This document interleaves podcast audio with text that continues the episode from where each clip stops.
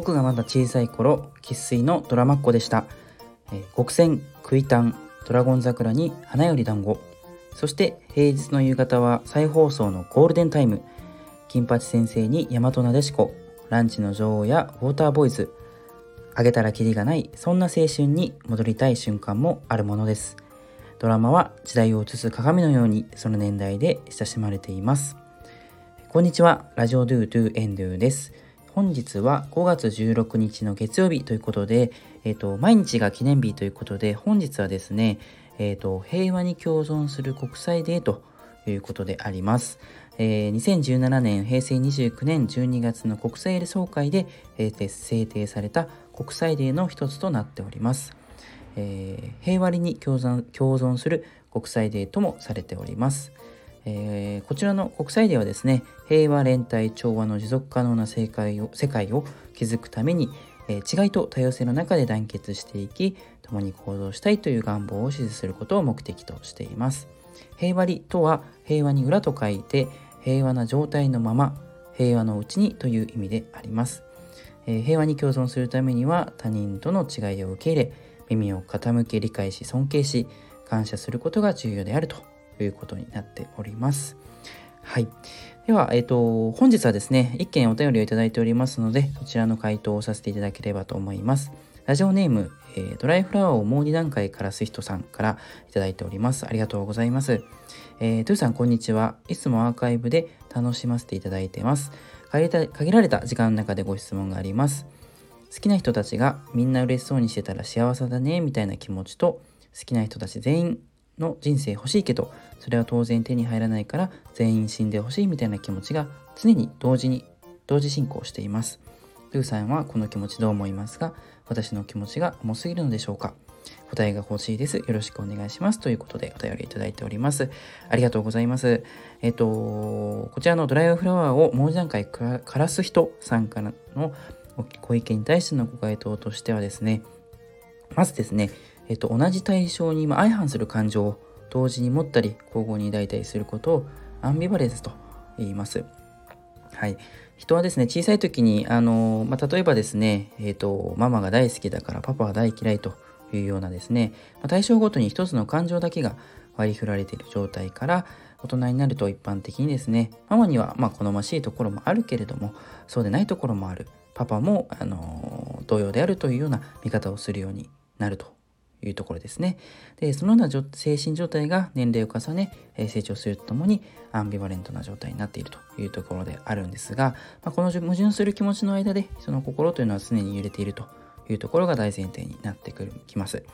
で、えっ、ー、と、今回のお便り、あのお悩み、お悩みに対してはですね、その、まあ、あの、相反する、えー、感情をですね、同時に持つっていうのはそもそも悪いことというふうには思わない私は思いません。えー、むしろ、まあ、自分の感情をよく観察しているからこそそういった、あのー、気づきがあの出てくるんじゃないかなと思いますし、えー、そしてそれは人は誰しもですね抱えているものですのであのそれが表面化しているかそうでないかってところと、まあ、自分であのしっかり観察して気づいているかっていうその違いなだけですので、えー、決して重くもありませんですし、まあ、それがどんなものなのかを自,、えー、自身自分自身で観察して洞察することで、えー、そして知ることでですね、あのー、そこを理解できれば、まあ、自分の気持ちが軽くなると思いますし、まあ、不安というのは知らないところから来ますのでまずはあのその事実を知ると自分自身を理解するというところを、え、始めていただければ、まあ、それがあの表面化しても全く不安にもならないのかなと思います。